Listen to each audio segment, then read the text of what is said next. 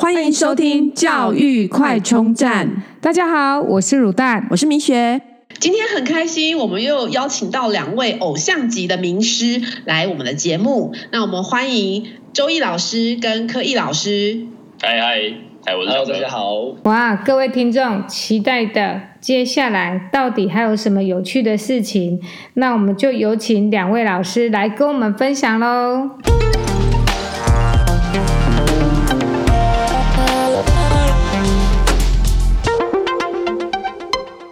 小时候跟你更强，你不是会跟学生去参与一些活动？哎，这样这样，我突然想要问呢，像我突然想到，熊女有那个真奶节，因为刚刚讲到那个就是呃，在补习班传纸条嘛，然后像呃，像以前在我那个年代流行的就是站岗，像我会去中山女中站岗。哦，天哪，你应该知道吧？对，看妹吗？你要酷哦！建中的就会勾起我高二的回忆。对，但诶，师大附中会去，还是你们都自己在自己班级不同的？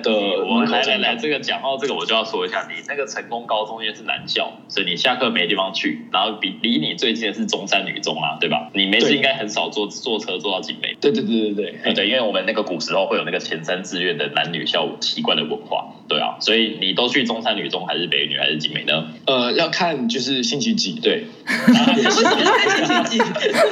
那 你们各校都有一些朋友嘛？师大附中哦，师大附中，师大附中，哎哎，就去等你啊！对啊，等你等师大附中不要，我不用，我不像我出门的时候还要。我以前我以前都是去北一女站岗，然后那个时候因为北一女的门口都是那个建中的，所以他们看到一个师大附中的蓝色制服走过去，他们就是一个那个那个脸的感觉，就是一个啊，你来哦。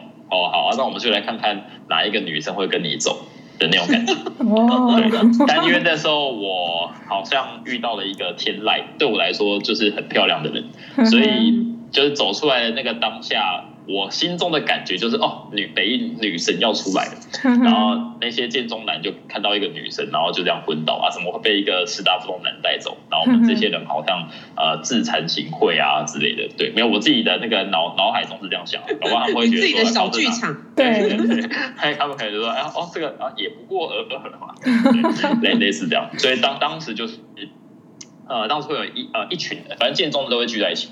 然后成功的汇聚在一起，然后师大附中站在北一女的门口，永远是超级少。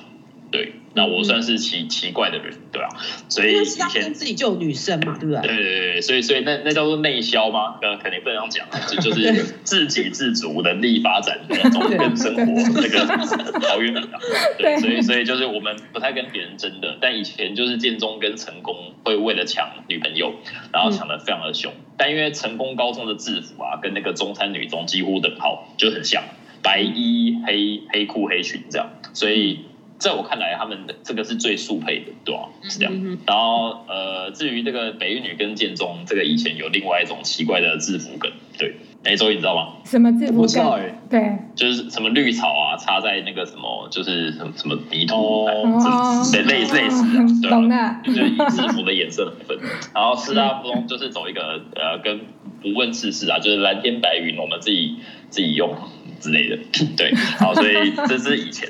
然后，但你你刚刚说到这个英非凡，那我想起一个非常久以前的往事哦。这个这个我你都讲了，我今天一定要把它补足。因为像像学弟有说他妈会帮他排队嘛，那那我爸妈就没那么闲，他不会帮我做这件事情。那那我自己是很想要半夜出门排队，但就是隔天还要上学啊这样。所以后来我的想法就是，好，我还是去报名英非凡，但座位我就不那么 care 了。所以由于很后面才划位啊，所以嗯，我一定是划到电视墙。对，可是虽然我画在电视墙呢，就是一开始你的确会乖乖坐在电视墙那边，但你会发觉就是隔壁的情侣啊都在摸来摸去，就是根本没有人在看电视墙，对吧？他们可能比较期待电视墙上上演他们的剧情，对。然后所以那时候我就有点烦。然后如果我跟我们班的男生一起坐在电视墙的话，哦，对，因为师大不同虽然是男女合校，但他其实是男女分班，所以如果我跟我们班的男生们一起去，然后最后的结果可能是一起玩贪食蛇，就变成你会，你还是会玩那个智障型手机。所以呃，补教的人生的不同，大概就是一个，对，以前都是智障型嘛，所以就只有贪食蛇啊，跟那种比如说有一个奇怪的游戏，就是它有一个码表，就是看谁最接近一。就是谁谁可以按到很靠近那个一点零零秒这样，然后那天他就会获得什么饮料之类，然后我们就抓最好最赢跟最输，所以以前玩的游戏也比较智障。然后后来我就觉得这样英文也没什么进步，然后于是后来我想了一个方法，因为因为他人很多嘛，大概八百人上课啊，可是总总不可能八百人全到嘛，所以其实他会有补位的这个动作，所以你只要大概大概在六点半左右去，然后就问说，哎，那个教室里面现场还有空位吗？这样，然后我就会故意去挑。教室比较前面的空位坐，一方面就是因为呃以前都没什么自制力，其实现在学生也没有自制力，对，但我未来想要进，所以我就会跑到现场，然后去。你可能都坐到周一老师的位置了，因为周一老师都跑去电视讲。对，但周一是坐在第四排，对，我告诉你，我是坐在第二排里，哇所以所以就是，然后后来我想过一件事情哦，我觉得第二排跟第一排真的是超认真的，所以像周一第四排都要家长去帮他画位嘛。那其实第一排跟第二排更是家长帮他划位，对吧？可是我们要想一下哦，除了家长帮他划位的可能，还有哪一种可能呢？你有你有哪一种可能会划到一二排？第一种就是员工自己的小孩，对，对安装。第二种呢，就是那些达官显贵，对，对吧？哦，所以我后来发现有一个位置它 always 是空的，可是它在第二排，所以就变成我要从那个呃三四百人的大教室的最后一个，然后走到第二排，然后放下我的书包，对吧？哎呀，他他他不是在走道哦，他是在走道的里面一个，所以会变成我走进去这个动作其实是非常显眼，而且一定要在六点半左右才可以走进去，因为那时候才会开放现场的位置可以进去。好，那总之呢，后来就是有点像是因为我每次都坐那边，所以好像也没有什么人怀疑那个位置就是我的之类的。好，但是我的右边呢、啊，我的右边是一个北一女，然后因为殷非凡这个他有考试，他会考那个单字，然后或者有时候考模考。所以他几乎每次都有，然后因为我就是那个很长没念的那个人，所以考这种单字的时候，我就我就写嘛，对。然后可是因为旁边这个北语女的她很强，然后所以然后加上我的视力很好，就我我没有戴眼镜，我也没有戴隐形眼镜，但因为他写的字很大，然后又我又视力很好，我就不小心看到答案。然后可是因为如果你在那边考模拟考考的不错啊，就是英非凡他是会挑当天八百人里面的前二十名去跟他共进下午茶。那他的下午茶是，比如说什么喜来登的下午茶，然后就某一个高级饭店的下午茶，然后安排在周末这样。对，所以然后他他会有他他就类似会有那种段考啊，就是那个就是反正就段考，然后你会跟他去吃饭这样。那我这种平民百姓怎么可能会跟他吃饭呢？对，然后有一次大概就是一个那一次模拟考很难。然后我也完全没有准备，可是因为你如果考烂的话，那个成绩单会被寄到你家。然后因为那个北女的字写太大了，我就被人看到了。然后我想说，反正就是应该没差吧，就是 看一下，然后成绩不要太烂就好。所以他写什么我就跟着写什么，一切都跟着他。啊、呃，对，因为你们就一起去吃下午茶这样。但但对，但没有想到那一次考太难的。那 那对我来说我没有差，我没有准备啊，所以我分不出难还是简单啊，是对吧？所以他写什么就跟着写什么。对结果那一次我竟然在前二十名，就八百人里面的前二十名哦，这样。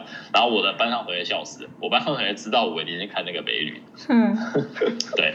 最后那个北一女也是前二十名吗？当，当当然了，我看他的。重点他正不正？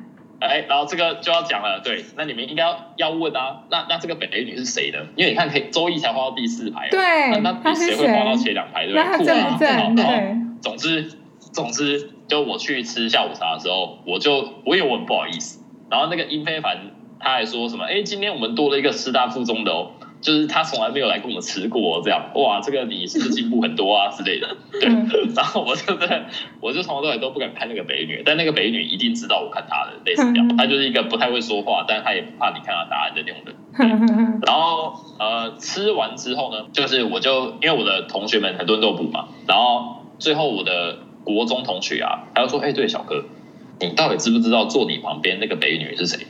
我说啊，不就是一个美女的吗？他说：“你不觉得他长得跟某一个人像吗？”然后我说：“真假的啊？”然后他的身高大概是一百七。哇！啊，我是比一百七高一点啊，对对对。马英九的女儿，你怎么知道？你为什么知道？哎，没有啊，太扯吧？你讲一百七啊，我就想说高的又是达官显贵。对，我跟你讲，我觉得 你从头到尾都没有看他的脸，你所以你根本不知道他是谁，因为你都是看看他的考卷。答案。他不是看考卷看答案，你这样太强了。我这样随便讲你也知道谁，你这还。我刚刚从头到尾都没有讲马英九啊。没有，没有，没有，我只是想说身高高。然后又是达官显贵，对，然后北一女，嗯，超扯。然后这是这是发生在我高一下的事情。然后重点是因为吃过那次饭之后呢，就是反正下一次去上课的时候，就是比如说我忘记带橡皮擦什么的，我都跟他借，所以所以就是我跟他也不会什么多的讲话，因为坐前面真的压力很大，就是旁边都很强啊，这样对，你你是不会上课跟别人说话，对。而我印象很深刻，就是他在高一下的最后一堂课，就是那一次是没有考试，然后但他最后要走的时候呢，他就跟我讲说，哦，对了，同学，就是我下学期没有要补喽，这样，就是他高二上的时候没有要补，然后他就说，就是这位同学。我高二上的时候没有要补喽，啊，你的英文要好好加油。你好自为之这样。对对对，但因为我跟你讲，他的英文太强了，他根本不需要补啊，所以我猜只是当时马英九觉得，呃，大家都补英非凡，那他女儿应该也要去补英非凡，我觉得是这样，对吧？反正他，我确定他有补高一上跟高一下，然后二上就消失了，然后但他消失之后，我就也。就不想再坐那个位置了，对，所以我高二就又 就跑去别的地方，对，总总之对我来说这是一个马爷的，哎呀，哇，女神！那我我不确定他高二有，我不确定他高中有没有在台北，就是北女念完，我我猜他他有可能后来出国，但总之后来我知道他是马英九的女儿坐在我旁边，然后我都不知道是谁，然后我觉得很很可笑，对。因为我从来没有正眼看过他，你太认真看他考卷了，真的，真的，你应该要看他，然后跟他多聊天才对。但是真的没办法，在在在认识我的人面前呢，就是我我可能很锵啊，然后会讲一些有趣的，但但在陌生人面前，我是很安静。对，你有害羞的一面，这样。我有我有奇怪的反差啦，应该是这样说。对，嗯嗯，就第一不动我不动，那你要跟我讲话，我就跟你讲话。这样，你要给我看是你的事，不是我的事。我没有要求你给我看，这样类类似这种。对，你想跟我说哦再见哦，好，那我会跟你说再见，就就类似这种。对对对，那这就是奇怪的遭遇。对，奇怪的可以。对。所以，哎哎，那啊，然后啊，所以补教生涯，我们的主题是啊，十几年的补教生涯，是不是？对。就是现在的学生。啊，我知道了。比如说，现在学生喜欢的明星啊，跟卡通啊，跟我们当时不太一样，是这样啊。所以，所以比如说，嗯，十年前的学生，可能他看的东西都跟我们相同，所以我们讲什么，他可能都会很有反应。然后现现在的学生。听到的我们喜欢的人会觉得啊，你喜欢这个东西哦，就类似我们听到老歌，然后你会觉得那个老歌好听，可是他们根本没听过啊，所以就是你要变成你要去想一些能够跟他们取得共鸣的方式。那就比如说，呃，我最近教的课，就物理有个东西叫做相对运动，这样。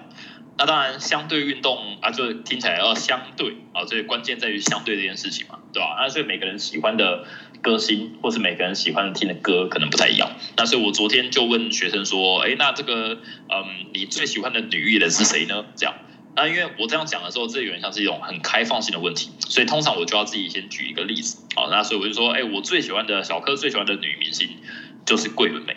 哦，我觉得桂纶镁那个气质，那个短发的那个。感觉就是深深的烙印在我的心。那同学，那你最喜欢的女艺人是谁呢？这样，然后就当我这样讲完之后，他们脑袋的浮现的东西就是，那桂纶镁是谁？对，他他的他脑袋中的问号。我说就是那个再忙也要跟你喝一杯咖啡，浓醇的那一位啊，这样。然后然后他他脑袋里面是没有画面的。然后我就说好吧，那那我就只能找另外一个同学问。我说那那这样桂纶镁跟蔡依林，你比较喜欢谁？对，因为因为我的年代就是桂纶镁跟蔡依林啊，这样，然后然后我就这样问他，他也是满头问号啊，然后结果那个男生就回答说，哦，桂纶镁跟蔡依林哦，我喜欢山上优雅，这样，他回答奇怪的，因为他你你的你的资料库里面他没有他没有这两个人啊，对，对，所以当然蔡依林他们认识啊，但他们不会觉得蔡依林。漂亮或什么的，因为对他们来说年纪相差遥远，但但山上优雅听起来就很很不错嘛，这样对不对？所以是他们脑袋就是这种。然后后来因为男生就是比较有趣啊，但那你只就只能问女生，所以后来我就问女生说，好吧，那我们不要问男生好，男生就讲这种都看这种奇怪。那请问女生就是呃美丑是相对的，OK？那所以你觉得哪一个艺人很帅呢？这样，然后我就先问 A 女，好，那 A 就说哦，我觉得那个韦礼安很帅。然后当他讲出韦礼安很帅的时候，我自己的。脑袋就会开始设定，好，那我们现在就要停留在维里安的，他们的喜欢的年代是维里安这一种的，好了，好，所以我就开始要想说，那跟维里安同期的大概会有谁？所以我说，哦，是哦，你觉得韦礼安很帅哦，真的吗？哦，那我看有些女生喜欢那个什么韩国艺人团啊，啊，还有什么 BTS 啊，哦，然后还有那个 TFBOYS 啊，这样，对，然后我就要，我我就我就要开始设定他们的喜欢是这种啊，所以我就说韦礼安很帅哦，哎，那你坐他旁边呢？啊，这个你看起来应该也有喜欢的男生吧？那你觉得是很帅呢？他就回答吴亦凡，嗯，对。现在的他讲到吴亦凡之后，对啊，他讲到吴亦凡之后，其他人就开始暴动了，就开始喊什么吴谦啊啊之类的，对，然后所以，然后但因为你就变成说你要跟上他们的时代，所以你吴亦凡你一定知道是谁，对，但你还要知道说哦，他们讲这个吴谦是什么意思呢？所以就变成你回家还要再去想一下最新的时事，所以。十年前他们喜欢的东西跟我们现在遇到的可能不太一样，所以学生在进化，就我们也要跟着进化，就类似这样。以前我们可能都用 Facebook，但他们现在都只用 IG，所以我们就变成我们也要学会 IG 这个东西，然后跟他们取得交流。那现在对我们来说，就是他会把你，比如说今天我们在补习班讲了一个有趣的，或者是。表演了一个有趣的东西。如果学生会拿起手机，就是把当时你讲的有趣的这一段录下来，然后 po 在现实动态，它其实就是一个帮助你最好的宣传。对，这个宣传是比较无价，因为你拜托学生他也不一定要，但他觉得这样很有趣，po 上去之后，他的所有同学都会看得到，那也会有人因此就是说，哎，这个那个小柯老师这样看很有趣耶，这样，那什么时候的课？对啊，然后之后就无形之中，他就会帮你拉到一票学生。嗯，那以前的话就是有点像是明星老师制，像比如说殷非凡，就是我都我不用去听，我也知道我要补哪一家，因为所有人都补哪一家的时候，你只要跟着去就好。嗯嗯。但现在不是这样，现在少现在少子化，所以不太会有那种一个班八百多人很难的，对吧？嗯嗯嗯嗯。没错，大家讲。那两位可不可以聊聊，就是你们在这个过程当中啊，觉得很有成就感的事情？我们今天聊了很多那种，就是传统补习班过去跟现在的差别。对，那之所以会有差别，就在于说我们做出跟过去不同的东西嘛，对吧、啊？那我自己认为说，就是最大的差别在于过去可能一个老师他可能发展一套口诀，然后他很怕人家抄。因为资讯不流通，所以他所以学生们只能来这边，就是报我的名，然后呢就听我的口诀跟我的教法。但后来就是因为现在网络上太多免费的课程，变成资讯太泛滥，所以就是。每一个人的口诀什么都变不稀奇了，而是你要如何去帮呃学生筛选出正确的资讯。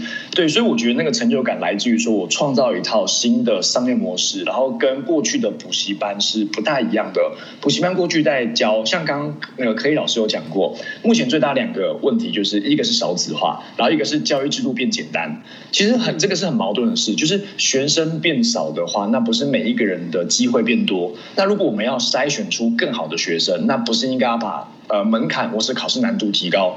可是相对的，现在是呃，现在大学录取率是超过百分之百，所以我们都会戏称一句话：你要怎么样考上大学？就是你呼吸顺畅就可以上大学了。对，因为根本不用做什么。事情你就已经就是那那件直升有大学可以念，所以现在的问题应该是不是要念大学，而是要念好的大学。对，那这个时候的话，我们就会就是帮学生去消化很多那种新的资讯。对，然后我自己就是呃，算是走出跟过去我师父不一样的路吧，因为我觉得嗯，怎么我自己算是那种比较。呃，可能化工系毕业，然后很注重一些产业新闻。那平常跟大学的朋友们聊天，都会聊一些就是业界的事情。对，然后我就觉得说，哇，他们真的在做一些改变人类的事情，像什么护国神山台积电啊，他们在做那种晶片，是用在呃，我现在这一台就是最新的 MacBook 的上面的那种就是东西。然后，然后我就觉得说，这种东西不是才是应该小朋友应该去呃学习的东西吗？对，所以打开新闻，你发现就有很多什么区块链啊、自驾车，然后离岸风电。然后太空旅行，那这些世界正在发生的事情，居然课本上一件都没有写。我们还是在学那种过去两三百年前的那些死人骨头他们所讲的事情。所以我就想说，到我到底要如何把现在的新闻，然后呢，而且不是假新闻哦，是呃我们筛选过是真正就是呃有内容的新闻，然后把它消化，然后有点像是知识咀嚼，变成就是小朋友他们可以接受语言，然后呢教会他们。对，所以我觉得我最目前我自己呃最可以拿出来的一个成就，应该就是我创造一个呃科学的素养班。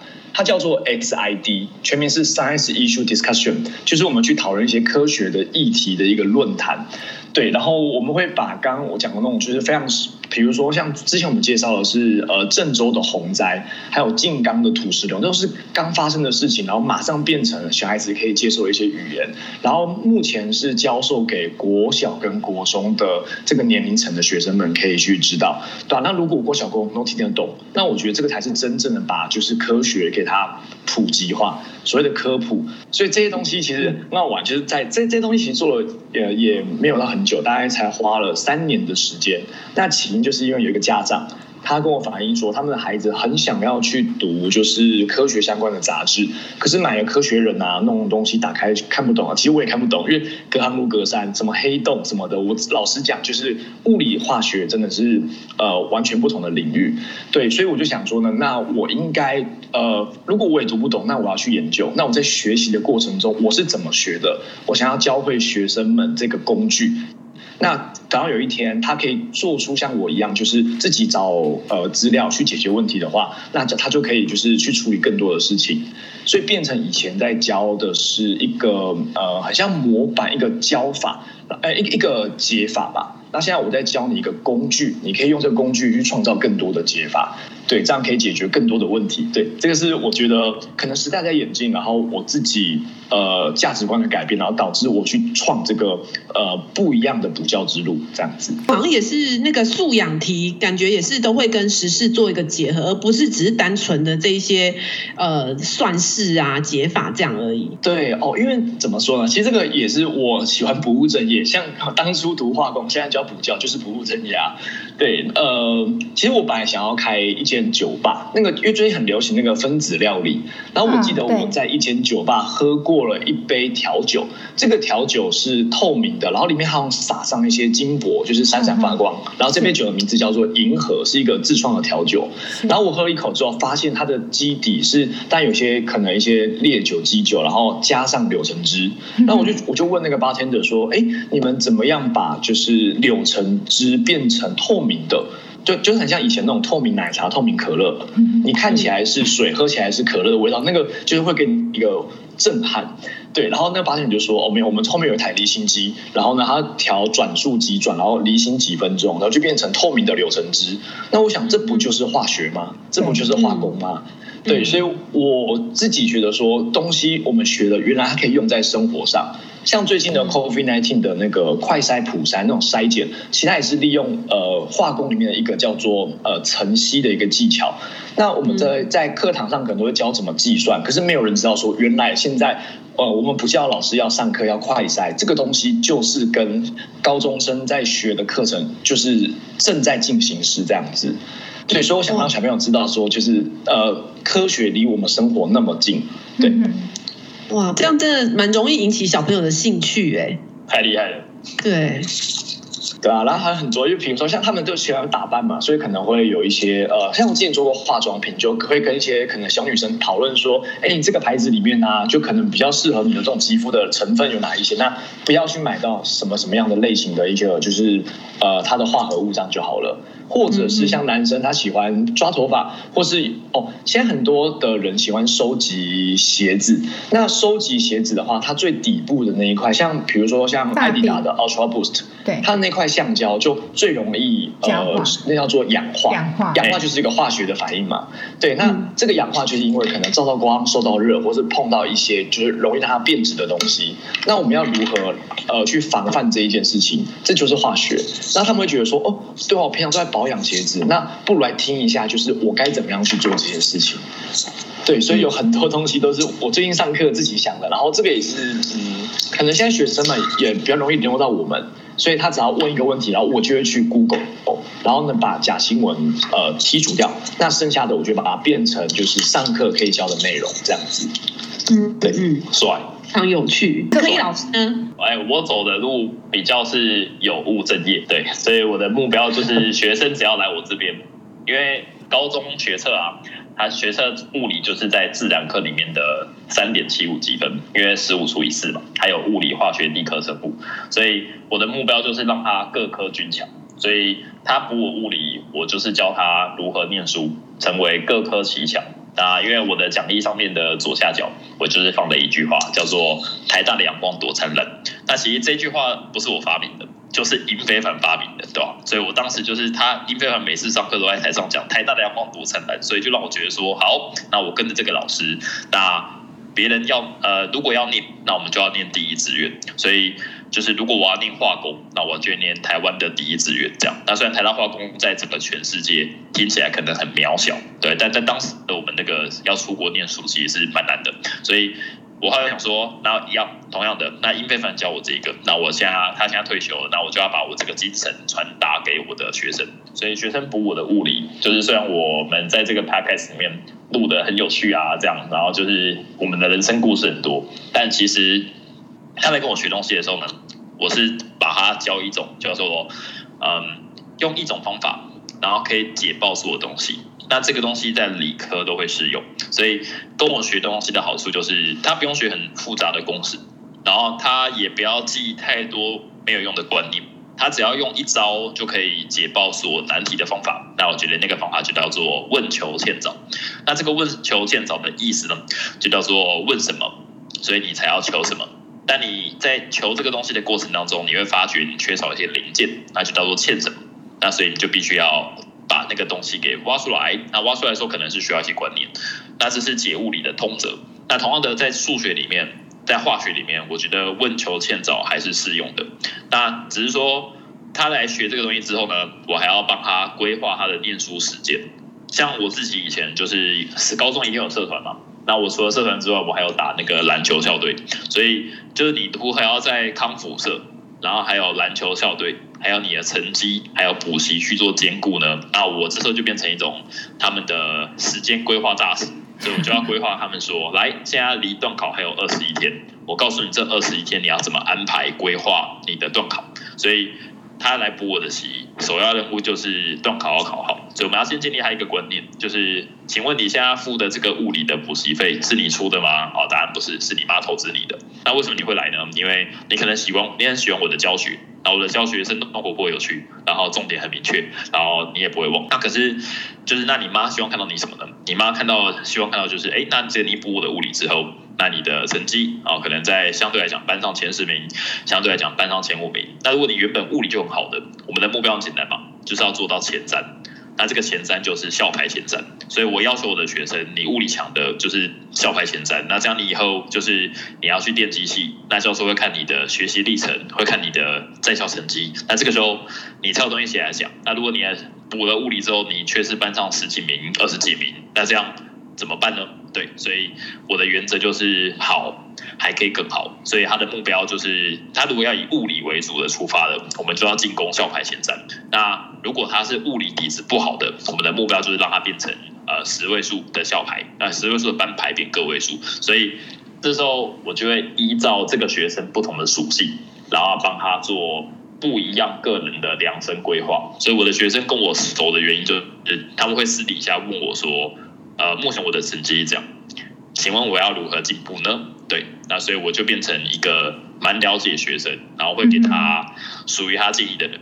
那像比如说有些人他在拼学测的时候，他要念国英数自然，但他虽然只补我物理这一科啊，但只要他问我那种地科，或者是问我化学，那化学我自己会，那那就是地科跟生物还有我没办法解决的问题，就是我的售后服务超好，所以他问我一个。那我会给他很多东西，就所以后来我就开始写念书方法，然后还有我的团队老师们的念书方法，还有我的毕业的学生，像比如说，嗯，之前有一个哦，那名字很梦幻，对，现在念大一升大二，他的名字叫流星雨，厉害吧？厉害厉 害，就 可能可能流星雨她是女生哦，对，然后她是彰女的校排第一。然后他最后考六十几分，简称全国榜首。可是因为当年的六十几分，我想一下哦，那一年哦，就是去年七百七百多个吧，对，所以就是七百多个选七百多个六十几分。可是其实考生有几万人啊，所以我还是很高兴，我可以在就是比如说彰化，彰化考六十几分，那就是彰化第一，这这句话没错吧？对吧？对。那可是彰化第一也没有几个哦，就就我记得那一年的彰化六十几分。应该就是个位数，应该五个、六六个，有些分布在京城，这样这样，那有些分布在彰中，所以我的学生的等级就是你要强，那我就会有最强的，就是六十几分五九五八哦，这这种我有超多，所以所以就是虽然呃，虽然平有点像是平常建立的形象，就是这个老师很有趣，但如果你要跟我专精的话，我的目标就是把你推到就是前三。对，那所以所以也因为这样，所以他们会觉得说，哦，那就是小更广哎，就是你要你要有那种程度中间的，他也会来找我，因为他知道他的同学强的都在这边，那程度好的他也可以来找我，因为我在二零一三年有交出物理奥林匹亚金牌，可这个物理奥林匹亚金牌不是哎哦，物理奥林匹亚金牌它是在亚洲区，可是如果只有亚洲区的物奥金牌，这其实。哎，应该说比较常见，相对常见。但这个这个学生他后来去参加全世界的物理奥林匹亚，他最后得到银牌。所以我目前是那个国际上的银牌认证，这样。对对对。哎，这个是可以直接保送台大的。他对啊，他最后保送台大物理啊。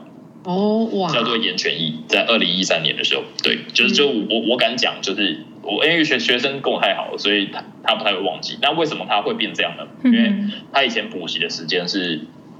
六点半到九点半，他是彰兴国中，然后彰化高中的学生，对，然后他六点半之后呢，他是会继续问我很难的物理，对吧？那那种很难的物理，那那不是一看就解得出来的，那要物奥复式的难度真的要一直算，他他你数学微积分基础要够，是吧？所以我就我还要跟他一起研究，所以我记得那时候补习班要关门嘛，所以最后我们都是在麦当劳度过这件事情，所以我们就会从大概十点。然后到十二点，然后那个彰化那家麦当劳差不多他要关的时候，他说：“小哥，呃，感谢你今天的教导。”然后我饿了，所以十二点我以为他说感谢你今天的教导，我要骑脚踏车回家。了这样，没有，我饿了。我说：“哦，是哦，好，那哥哥买鸡块给你吃。”是哦，三好一公道的对好老师，真 的真的啊啊啊！所以所以男男生。然后，因为以前科学班有有一群人叫做呃曹凯翔，然后曹凯翔后来念哪里啊？中国医药学，然后还有一个叫做宇胜高宇胜，他五十九念清大电机系，就是这一群人，他们科学科学班的家长啊，他们是会半夜来接小孩，因为科学班关门之后，我们的集合点就到麦当劳，麦当劳，所以我就是会在麦当劳从十点解到他想要回家为止。所以我记得有一次很夸张，那是十二点四十吧，半夜，然后他们的家长是十一点半就在楼下等哦，因为他预期他小孩十一点半会问完，但没有，因为就是科学班的问题很多，就他们就会想要把那一份他老师出的考卷全部弄到懂为止，因为他们要的目标就是班上前三，那他的班上前三就是校排前几乎前三的意思，因为张东科学班蛮强，对，然后所以所以就是呃那那一届的科学班我有八个学生。因为科学班大概一届三十个，那后后来变成二十五个，然后那他们的问题我都会解到最后一刻。然后因为家长十一点半就在楼下等嘛，那如果你等到你从十一点半毕业哦，然后等到十二点四十分，就如果是你们的感受会是什么？就是靠怎么那么久，对不对？没有，就是我记得我每次走出来的时候，就是那其他小孩就这样跟我一起走出来，就是那些人的家长从他们的眼神，我只看到了感激。就是他没有想到为什么会有一个老师 会在半夜就是留到那么晚，然后他的小孩还会跟他爸妈解释哦，他说哦不不是小柯老师解不出来啊，是我们真的问题很多啊，对啊爸爸妈妈你们不要怪他这样，然后我们怎么可能会怪他？对对，感谢都来不及了。还有没有什么特别难忘的经验可以跟我们大家分享？哦，还有一次很特别的情况就是那一次在麦当劳解题嘛。然后就不知不觉解一解就解到十二点半左右了。我说晚上哦，对。然后因为有一个学生呢，他家里住深港，然后他其实就科学班的学生，正在姚敦勋，然后他考五十九级分上台大化工，那也是我的科学班的心腹团之一。然后他就这样一直问嘛，然后家长就来接啊，所以就是很多学生陆陆续续就回去了。然后他大概就问到最后一个十二点半半夜的时候。他就说：“呃，小郭老师，呃，就是我家在深港，然后现在回深港的那个公车哦，已经没有了。”我说：“是哦，啊，你爸妈要几点来接你？他们要到了吗？”他说：“呃，我爸妈已经睡了。”我说：“啊，那你这样怎么回去？”他说：“呃，我脚踏车在楼下，就是在那个彰化市的麦当劳。”我说：“所以你从这个彰化市麦当劳这边骑脚踏车回深港，这样要多久呢？”他说：“嗯，大概一个小时吧。”我说：“哈。”然后关键就在于，就是我不可能，其实他是不好意思叫我载他回去，可他又想要把问题问完，因为科学班就是对自己的成绩很要求。